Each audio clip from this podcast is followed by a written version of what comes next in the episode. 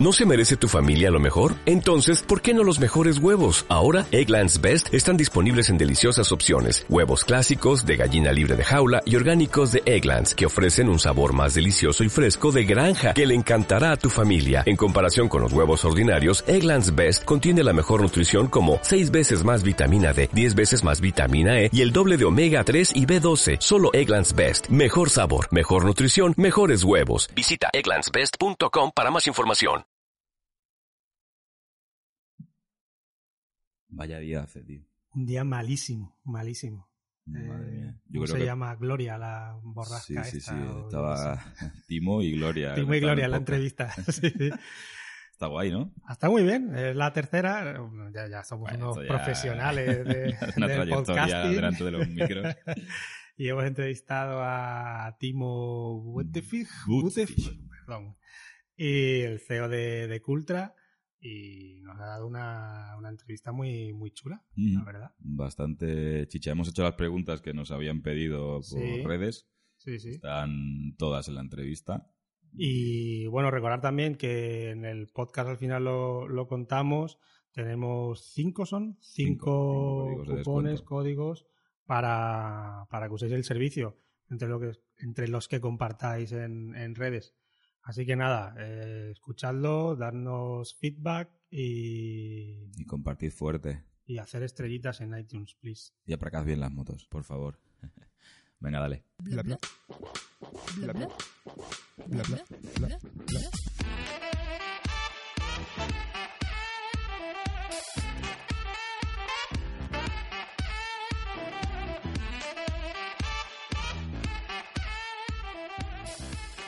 Bienvenido, Timo. Muchas gracias. Qué contento de, de que estés aquí. La verdad es que es un placer tener a, a Timo Butefish, fundador y CEO de, de Cultra, aquí, aquí con nosotros en Celular. El día está de perros. Sí. No habrás venido en moto. dime Sí, no. sí, sí. ¿Has no. venido en moto? Sí, claro que sí. Madre mía, qué mérito, porque está lloviendo en Barcelona hoy, que es increíble. Eso es compromiso con, la marca. Siempre. No, y la verdad no, no, no, no quedaba otro. Y, y bueno, estoy usando iCultra. Lo bueno es que, por ejemplo, si de aquí quiero coger el metro ahora para, para seguir el trayecto, se puede. Con la iCultra la dejas donde tú quieras. ¿no? Ujú. Bueno, la verdad que tiene que tiene que ser la leche, ¿no? Moverte por distintas ciudades de Europa y que siempre tengas una moto tuya disponible para, para coger. Porque ¿en cuántas ciudades estáis ahora mismo? Estamos operando en total la actividad en 30 ciudades. Em, alquilamos tanto desde tiendas, eh, pero mucho hacemos en free float y con free float, donde la moto se puede dejar en la calle en cualquier sitio. eh, lo, lo hacemos en seis ciudades, en concreto en Barcelona, Madrid, Valencia, en Lisboa, en Milano y en Roma.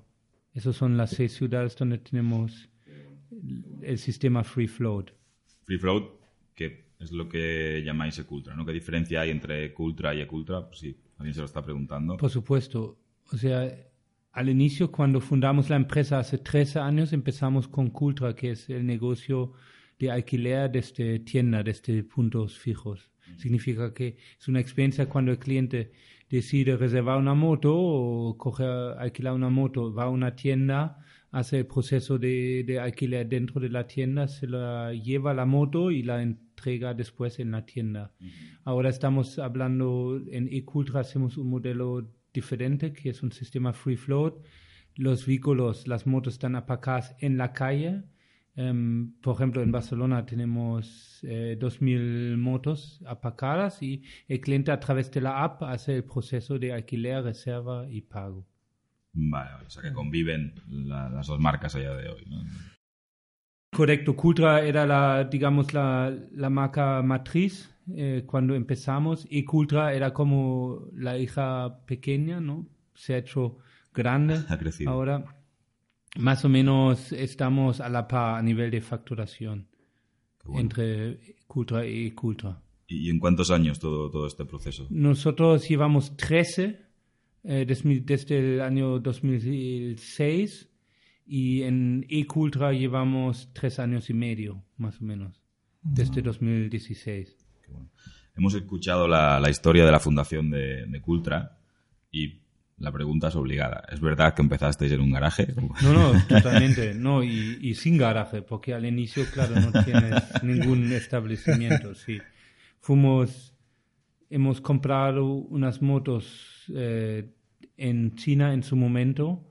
Em, eran 50 unidades y alquilamos un espacio cerca de Sagrada Familia, un garaje, la verdad, o sea, un sitio pequeño en una calle secundaria eh, por 300 euros. Reformamos el sitio y ahí tanto reparamos las motos como alquilábamos, ah, principalmente al inicio a turistas. El, enfoque era turista.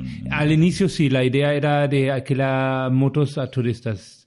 Montamos una página web, unos folletos, nos pusimos enfrente de Sagrada Familia, eh, distribuyendo folletos, intentando adquiriendo clientes y sobre todo alquilamos a dos, tres días a turistas que querían visitar Barcelona. ¿Hiciste algún tipo de validación previa o directamente te lanzaste con 50 motos, folletos, web? No, eso sí, empezamos directo, porque pensábamos que el negocio de alquiler de vehículos era un concepto conocido, empresas Estaba estilo Europcar, Hertz, Six lo estaban haciendo y vimos que nadie lo hacía con motos.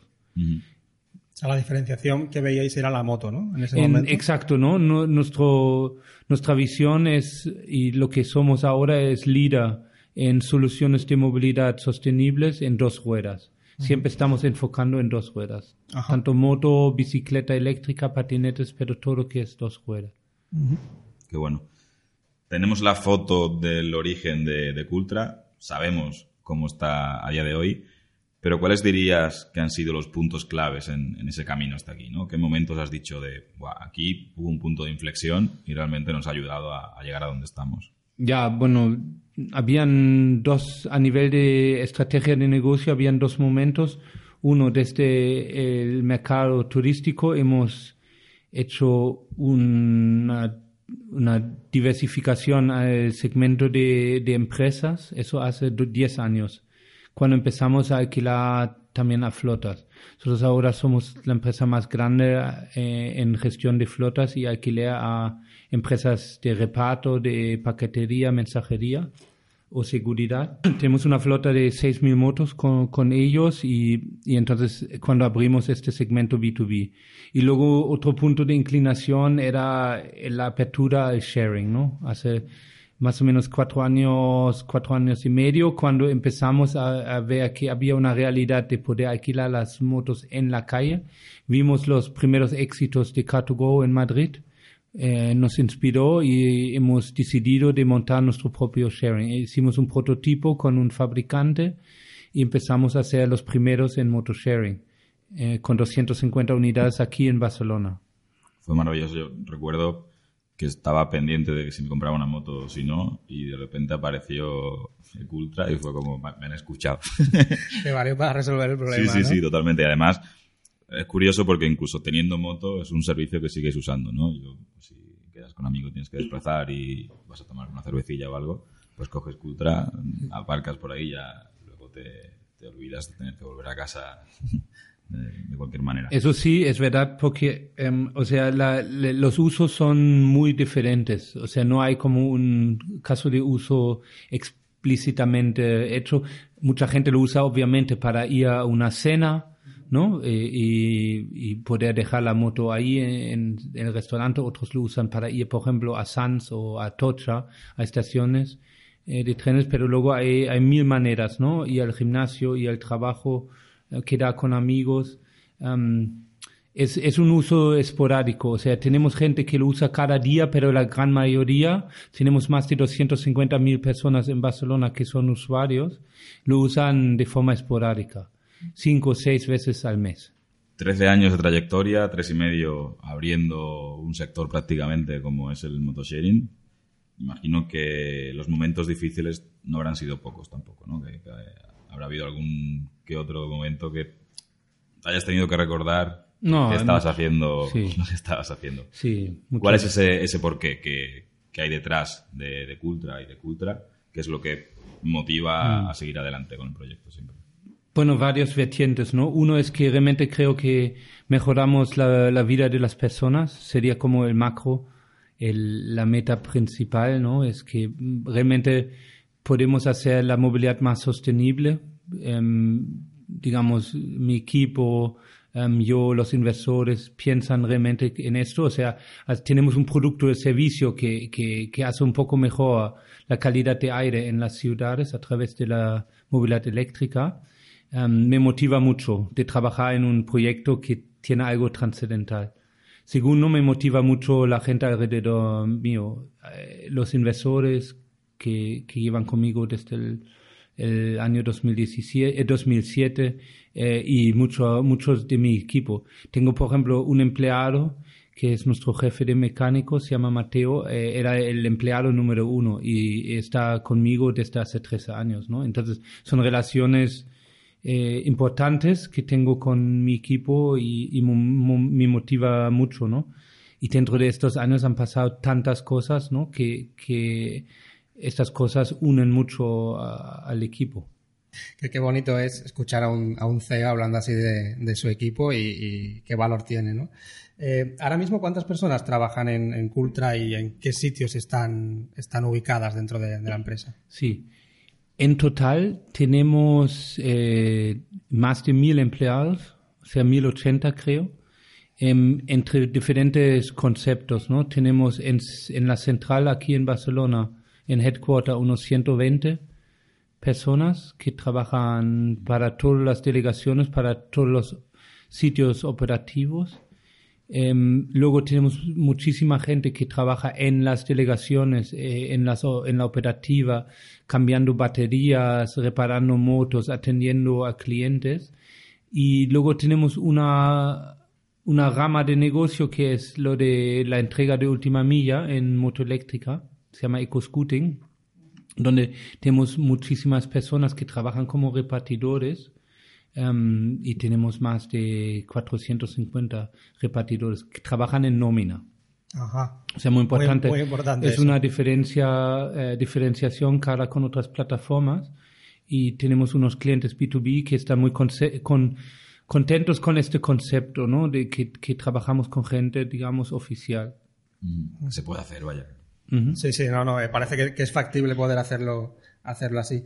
Eh, otra de las cosas que a nosotros siempre nos motiva cuando creamos marcas aquí dentro de, del estudio es hacerlo desde las personas, desde el propio equipo. ¿Cómo habéis sido capaces de transmitir ese propósito social y, y concienciado que tenéis al, al, equipo, ¿no? Cuando, cuando contratáis y cuando. Sobre todo con un proyecto tan deslocalizado, ¿no? Eso es. Un montón de, de sedes y de. de eso es uno de los retos más grandes, ¿no?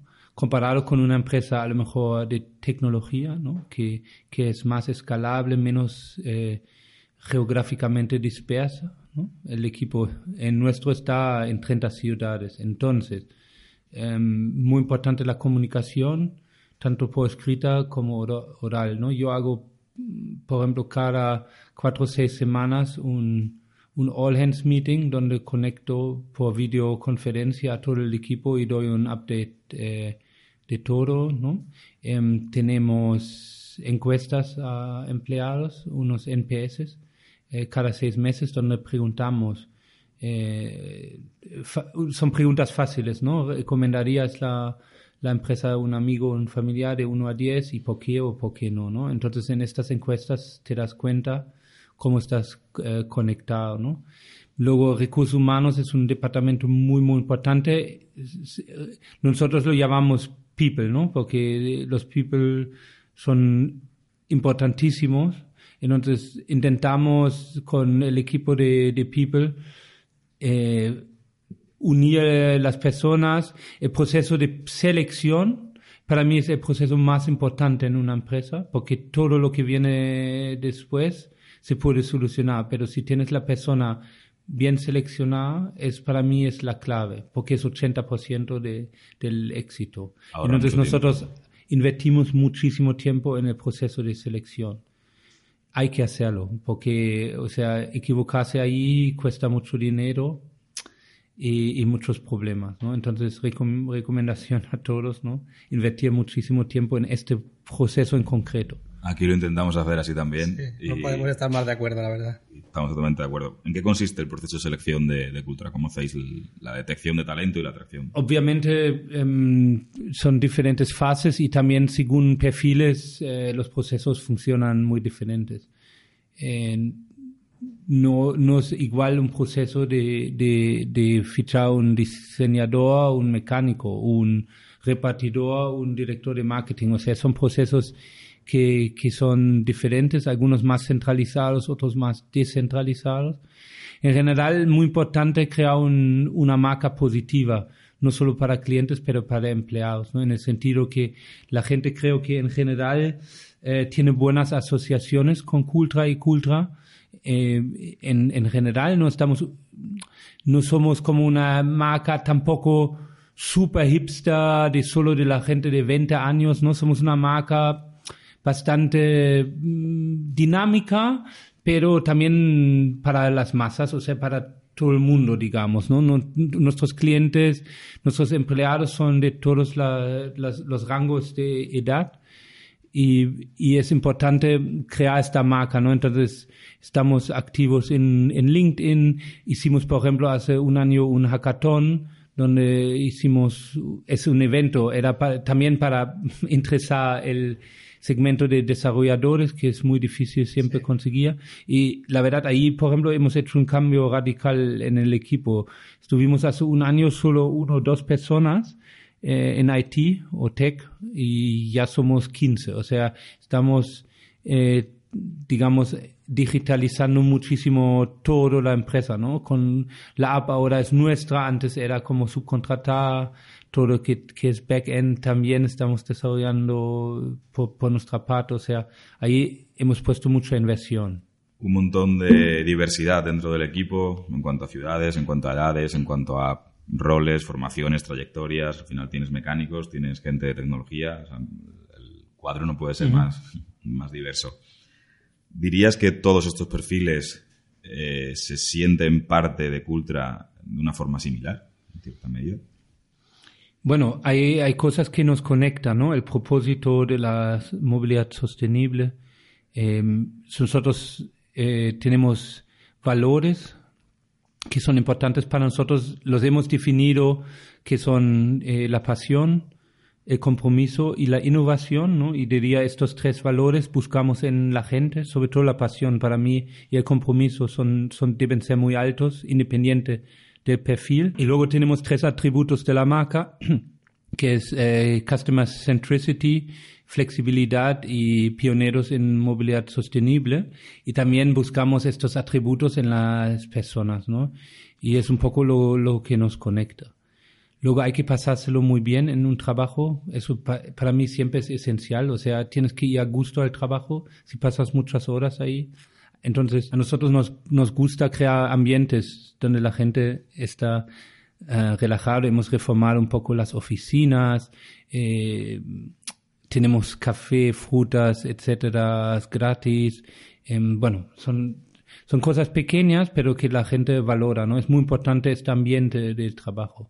Por ejemplo, estuvimos en una decisión de mover oficinas. Tenemos unas oficinas que son un poco apretadas en el centro, cerca de Via Eh, muy bien ubicadas, muy cerca de la playa, con una vista de puerto muy guapo, cambiándolo por una oficina mucho más grande, ¿no? De, en las afueras. Y, y hemos preguntado a los empleados, los, los empleados preferían Estar apretados, pero eh, está apretado. cerquita de la pero- bueno, entonces, claro, eso es- son cosas, creo que es importante preguntar a los afectados, ¿no? Y, y en este sentido, es siempre a, a nivel del estilo de liderazgo, uno puede estar muy autoritario o colaborativo, ¿no? Y entonces depende un poco de la situación cuando puedes ser más autoritario y colaborativo, ¿no?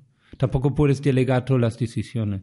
No, no, además, en un momento en el que, como decías, en la parte de desarrollo, la captación de talento, por ejemplo, es, es muy complicada, dar esos puntos extras eh, a los trabajadores pues son más necesarios que nunca, creo yo. ¿no? Entonces, valorar el equipo, esas, esas Es muy necesidades importante. es muy, muy Sí. importante. A nivel equipo, el, el tema de las marcas, ¿existe un tipo de diferenciación dentro de, de Cultra? ¿Hay gente de Cultra y gente de Cultra? Sí, es muy buen punto. Os explico cómo se ha desarrollado dentro de la marca principal de la matriz hemos fundado el proyecto de sharing, ¿no? Como una sociedad aparte, con un equipo aparte. Nos ha ido muy bien porque un equipo así dentro de la matriz es muy rápido, eh, funciona, toma decisiones rápido, es pequeño, es ágil, ¿no? Con ahora, eh, con la situación que tenemos, que básicamente tenemos dos segmentos, B2C y B2B. Y el B2C, que es el cliente final, independiente si la moto es free float o station based, estamos en un gran proceso de fusionar los dos, um, los dos marcas, ¿no? Entonces, dentro de poco um, vamos a solamente operar bajo de una única marca. Y los equipos eh, ya están fusionados. O sea, hay un solo equipo de marketing, uno de tech, uno de operation. Esto hace seis meses eran equipos separados. Entonces ahí también...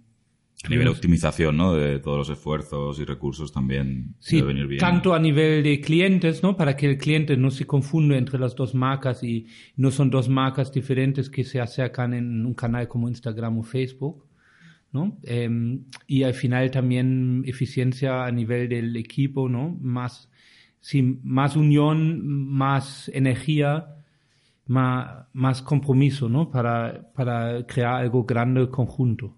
Claro, porque a nivel de posicionar estas marcas en, en el imaginario colectivo, también bifurcas todos los esfuerzos, todos los recursos, con lo cual todo lo que sea unificar, al final va a hacer que, que el esfuerzo sea mucho más enfocado y mucho más potente. Correcto. Y el, el cliente final, desde nuestro conocimiento, tampoco hace una gran diferencia entre E-Cultra y Cultra. La E es un poco obvio también porque es eléctrico. Todas nuestras motos eh, serán eléctricos en, eléctricas en el futuro. Entonces, por eso vamos a volver a, a llamar todo el conjunto Cultra. Pasará un poco como el punto com en su día, ¿no? El- Mm. La E de, de eléctrico llegará un momento en el que Correcto.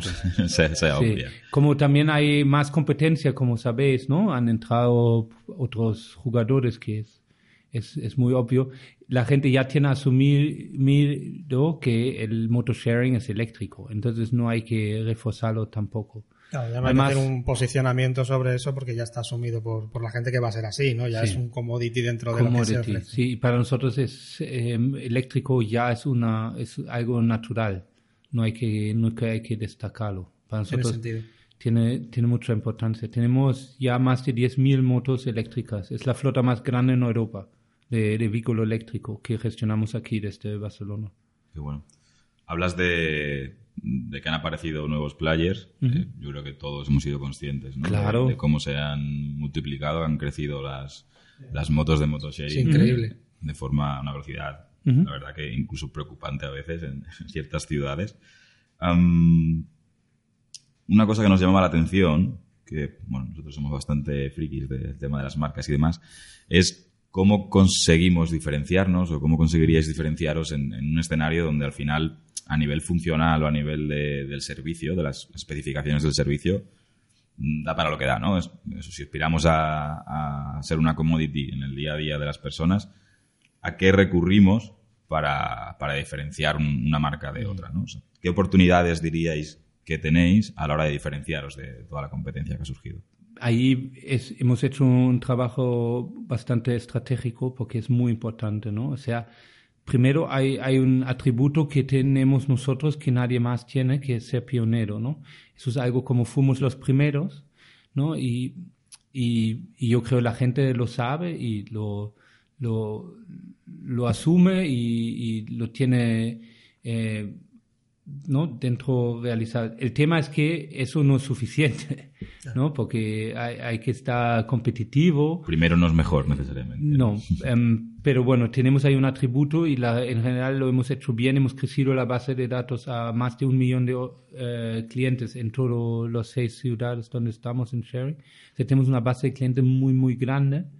Em, y ellos están con nosotros sobre todo por la, por la calidad de servicio, ¿no? Nosotros eh, damos mucho peso a, la atención. Por ejemplo, tenemos eh, casi 50 personas en un centro de atención propio. O sea, en Cultra puedes llamar, puedes hacer eh, un chat, em, te, te atendemos directamente, ¿de acuerdo? O sea, no es solo una comunicación por email o por, por, por WhatsApp, ¿no? O sea, solucionamos muchos de los problemas de forma inmediata, ¿no? Eso es, eso es lo más importante, ¿no? Ese equipo propio de... Sí, de todo propio, ¿no? Y, y está dentro de la central, o sea, físicamente está cerca de nosotros para enterarnos nosotros qué está pasando cada día eh, con nuestros clientes y con nuestras motos, ¿no?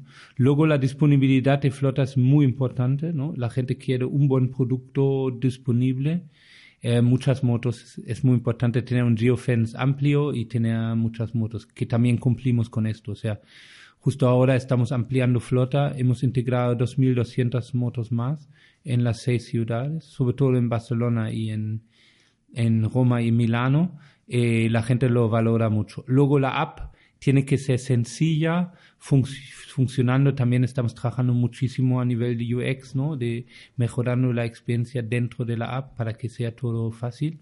Y luego hay que empezar ya con cosas de diferenciación, estilo ofreciendo modelos de suscripción, eh, precios dinámicos. No sé si habéis visto, hay ciertas motos en la app que tienen un color diferente, que son motos que ofrecemos alquilar por descuento, porque nos interesa que se mueven, eh, muevan y por eso hacemos cosas de, esta forma, ¿no? O sea, hay mil maneras de diferenciarse, pero yo diría la clave nuestra y cómo queremos estar visto es por la calidad de, de, de servicio. Hablas de, de un incremento en, en la flota de, de las motos. Esto no- nos lleva a la siguiente pregunta, que es un, un tema que, como diseñadores y, y a mí particularmente como arquitecto, nos preocupa. De hecho, ya, ya lo comentamos en, una comida alguna vez, el, el impacto que, que tiene en el paisaje urbano en la vida de las personas el- este tipo de servicios. No, no, no ya Cultra en particular, sino bueno, pues este número abrumador de competidores que, que hay. Y cómo se aborda este hecho, no vamos a decir problema, no necesariamente tiene que ser un problema, de cara no tanto a, a los usuarios, sino a, a los no usuarios. ¿no? Es, es un servicio que al final está utilizando un espacio que es de todos, que, que muchas veces, eh, seguro que sois conscientes, que se provocan situaciones poco agradables para personas que tienen que, que esquivar un vehículo mal estacionado, que, que, bueno, que al final eh, hasta incluso el, visualmente el paisaje urbano cambia. ¿no? Ujú. ¿Cómo, cómo nos planteáis abordar este tema de este, de este Cultra? Sí, bueno, primero hay que mirar los números. Vamos a hacer el ejemplo de Barcelona como estamos aquí. En total un parque de motos de gasolina de 350.000, ¿de acuerdo? Ahora estamos hablando con una flota activa más o menos de 5.000, ¿de acuerdo? Entonces estamos por debajo de un 2% de todas la- las motos, ¿no? Esta moto tiene dos ventajas muy grandes. Primero, no emite ni ruido ni emisiones, o sea, es, es mucho mejor que cualquier vehículo de combustión, ¿de acuerdo? Y segundo, es compartida, significa nuestro uso de vehículo es, es más. Si todas las motos estarían compartidas, no necesitaríamos 350.000. Entonces, la tendencia es buena porque hay un efecto sustitutivo. O sea, hay gente realmente que ahora se hace la moto muy vieja, están pensando, voy a comprar una moto o voy a usar diferentes servicios de sharing, ¿no? Y pago más o menos, nosotros hacemos números, ¿no? Si, si, si usas de la moto más o menos frecuente como un- una moto normal, gastas entre 60, 70, 80 euros al mes. Entonces, ¿qué es mejor? ¿Comprarse la moto o gastar 60 en Pay as you go? ¿no? Con, no teniendo el compromiso del seguro, del ITV, teniendo siempre una moto bien mantenida y muy cerca y la flexibilidad, ¿no? Entonces yo creo es en este sentido ahí hay un efecto sustitu- sustitutivo. Lo que pasa, a lo mejor este efecto toma un poco de tiempo porque la, flota vieja se tiene que eliminar. Pero también los ayuntamientos ven esto claro. O sea, ahora hay eh, zona de baja emisiones en Barcelona desde el 1 de enero. Va, hay, hay 120.000 vehículos que no pueden entrar en la ciudad, ¿no? Entonces, creo que hacemos un gran favor al, digamos, a la sostenibilidad de la ¿Esto lo ciudad. notasteis, por ejemplo, en, en Madrid, cuando entró en vigor Madrid Central? ¿Notasteis un incremento del, del uso del servicio? Sí, el servicio en general crece mucho. O sea, nosotros crecemos a tasas de más de 100% anual, ¿no? A nivel de facturación y de usos. O sea, por eso, aunque que hayan competidores, todavía hay muy pocas motos. O sea, si ahora hay 5.000, yo veo perfectamente factible en Barcelona una flota de 30, 40 mil motos compartidas. Sus, a la larga, ¿no? Sustituyendo todo el vehículo privado. Nuestra visión, al menos dentro de Cultra y de mi equipo, es que deberíamos eh, tener solo vehículo compartido. ¿Crees que, que el futuro de la movilidad pasa por ahí, ¿no? Por Sí, bueno, las tendencias son muy claras. Vehículo compartido, mucha tecnología, ¿no? O sea, es todo asequible a través de, de, de- de la app o un, un reloj o, lo- o del, de señal del dedo, ¿no? Eh, mucho, mucha electrificación, porque no tiene sentido eh, emitir eh, eh, CO2 en las ciudades, ¿no? Y luego también una, una, un- una clara tendencia a cerrar los centros urbanos para, para vehículo privado. Eso va a costar más. Sí, pero es una tendencia que tiene sentido, ¿no? El vehículo privado está apagado 98% del tiempo. Eso es ineficiente. Ocupa espacio, ¿no? Donde podrían estar jardines, eh, pasajes urbanos. eh, Totalmente. Estuvimos, sea- de hecho, nos conocimos en, en un evento sobre movilidad en, en Ibiza que precisamente abordaba este tipo de, de cuestiones, que en vuestro caso es una ventaja, os abre un- un- una oportunidad importante, pero sí que para las empresas de transportes, vamos a decir, más convencionales o de toda la vida, es un, un reto enorme, ¿no? Veíamos que habéis hecho un, un acuerdo con, con BMW para el servicio de, de Cultra Prime. ¿Cómo es la relación con, con empresas que se enfrentan a este reto del futuro de la movilidad? Sí. Em, esto, para explicarlo, Cultura Prime es un nuevo servicio que llevamos lanzado solo unos meses. Eh, Cultura Prime se puede bajar como otra aplicación y funciona de la manera que hay unas estaciones, unos parkings dentro de Barcelona donde puedes coger la moto grande de, de BMW, la Evolution. Es una moto de 125 em, cc, co- corre mucho más, eh, con la cual también te puedes perfectamente desplazar al aeropuerto, a Sabadell, a Terrassa, a San Cugat. ¿no? Es, es, son casos de usos diferentes, son desplazamientos intraurbanos y eh, es station based en el sentido que vas a te acercas a unos parkings y, y tienes que dejar la moto en este parking o en otro parking y esta colaboración la hacemos junto con la marca de motos porque para BMW como fabricante vehículo saben que el futuro de la venta no va a ser como la tradicional actual, ¿no? Eso lo saben tanto los fabricantes de coches como de moto, que todo va a ir más por eh, pago por uso, sea por renting, eh, más por servicio, ¿no? O por pago por minuto o horas. Entonces ellos están con nosotros en este joint venture. Claro, es un nombre increíble, ¿no? Que confía en nosotros. Hay en total 70 Evolutions, es una moto espectacular, es un vehículo caro, eh, de muchas prestaciones y por eso lo llamamos Cultra Prime, ¿no? Cultra Premium, em, para, para estos usos especiales. De urbanos. Y ya por ir terminando, cuéntanos eh, hacia dónde va Cultra, ¿no? ¿Qué podemos esperar de Cultra en, en los próximos años? Muchas cosas. eh, yo todavía soy joven. eh, he cumplido ahora 46, o sea, quiero estar aquí mínimo 10, 15 años más. eh, si se puede, en el timón, ¿cómo se dice? Al timón Timón, eh, vale, sí, del, sí. del barco. Em, tenemos muchas oportunidades dentro de Europa, fuera de Europa. Nosotros no queremos ir lejos de nuestro propósito, que ser líder en soluciones de movilidad en dos ruedas. Vamos a ser fiel a esto. Pero como he mencionado, en, en las ciudades eh, hoy en día en Europa hay retos muy grandes de tráfico de emisiones donde Cultra tiene su justificación.